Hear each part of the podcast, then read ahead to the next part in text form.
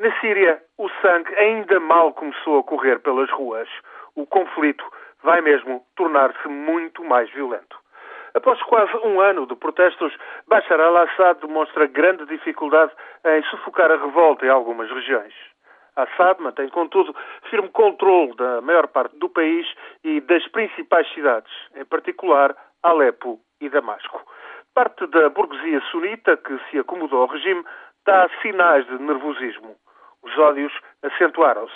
A minoria alauíta, senhora das Forças Armadas e de Segurança, está de costas contra a parede, mas ainda vai contando com o apoio de outras minorias. Cristãos ou drusos temem o que possa acontecer quando a maioria muçulmana sunita, mais de 70% da população, tomar o poder. Não há qualquer hipótese de conciliação política. As táticas terroristas ganham terreno e os alinhamentos internacionais agravam o impasse. Os governos xiitas do Iraque e do Irão suportam Assad.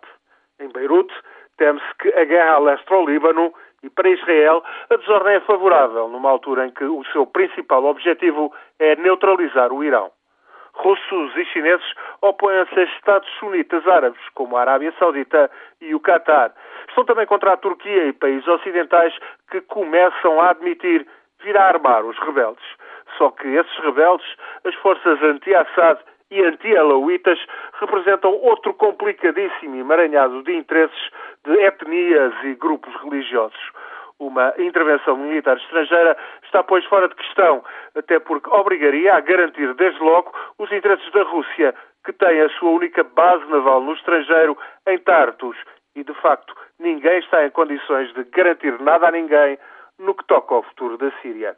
Mesmo que a criação de zonas protegidas, por exemplo, junto à fronteira com a Turquia, mesmo isso deixaria o resto da Síria à mercê da guerra civil. No Brasil, na Índia ou na África do Sul também se lamenta o destino da Síria, mas por todo lado o que impera é a cautela, sobretudo porque se teme, acima de tudo, uma muito provável guerra a curto prazo entre Israel e o Irão. Neste tremendo ano da Síria, muitos terão ainda de morrer, a começar por Bashar al-Assad, até que o inevitável aconteça e a maioria sunita conquiste o poder.